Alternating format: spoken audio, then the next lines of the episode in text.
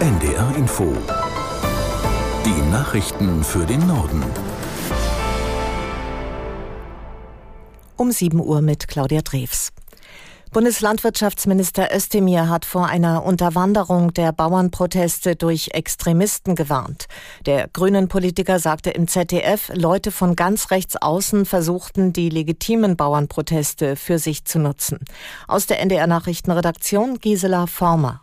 Özdemir betonte, die Politik sei nicht erpressbar. In einer liberalen Demokratie höre man einander zu und wende keine Gewalt an. Wer glaube, mit Umsturzfantasien Eindruck zu machen, werde sehen, dass die Mehrheit des Landes und die Politik klar dagegen stünden. Özdemir erteilte zudem Forderungen der Landwirte eine Absage, alle geplanten Subventionskürzungen im Agrarsektor zurückzunehmen. Einen Teil habe die Bundesregierung schon korrigiert. Es sei nun ein fairer Kompromiss, sagte Özdemir. Mehr gehe nicht, denn dies müsste gegenfinanziert werden. Wütende Bauern hatten Vizekanzler Habeck am Donnerstag daran gehindert, an der Nordseeküste eine Fähre zu verlassen.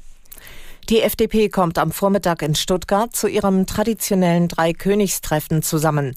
Hauptredner ist, Parteichef Lindner, der in seiner Ansprache die Erwartungen der Liberalen an die Regierungsarbeit der Ampelkoalition im neuen Jahr formulieren dürfte.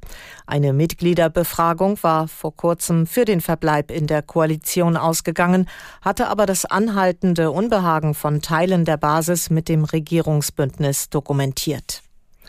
Die CSU-Bundestagsabgeordneten beginnen heute ihre Winterklausur im oberbayerischen Kloster Seon.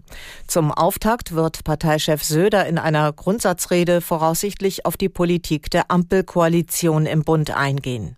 Aus Kloster Seon Tim Assmann.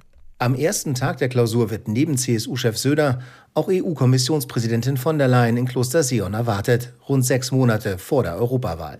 Die CSU-Bundestagsabgeordneten werden von der Leyen voraussichtlich mit der Forderung nach einer sogenannten Drittstaatenlösung für schutzsuchende Flüchtlinge konfrontieren. Die Klausur der CSU-Landesgruppe im Bundestag dauert bis zum Montag.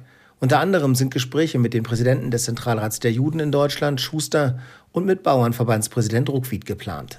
Drei Monate nach dem Angriff der Hamas auf Israel ist der Gazastreifen nach Einschätzung von UN-Nothilfekoordinator Griffiths unbewohnbar. Gaza sei zu einem Ort des Todes und der Verzweiflung geworden, so Griffiths. Aus Tel Aviv Sophie von der Tann.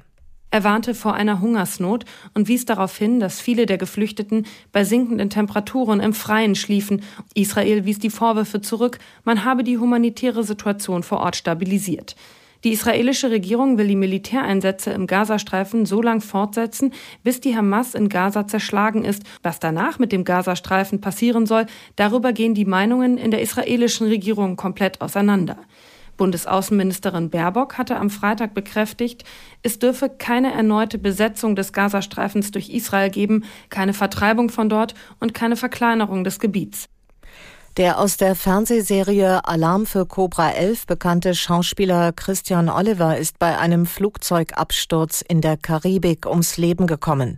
Wie die Polizei von St. Vincent mitteilte, stürzte die einmotorige Maschine kurz nach dem Start ins Meer. Oliver spielte in gut 60 Kino- und Fernsehfilmen mit, darunter in The Good German in den Ruinen von Berlin an der Seite von George Clooney. Das waren die Nachrichten.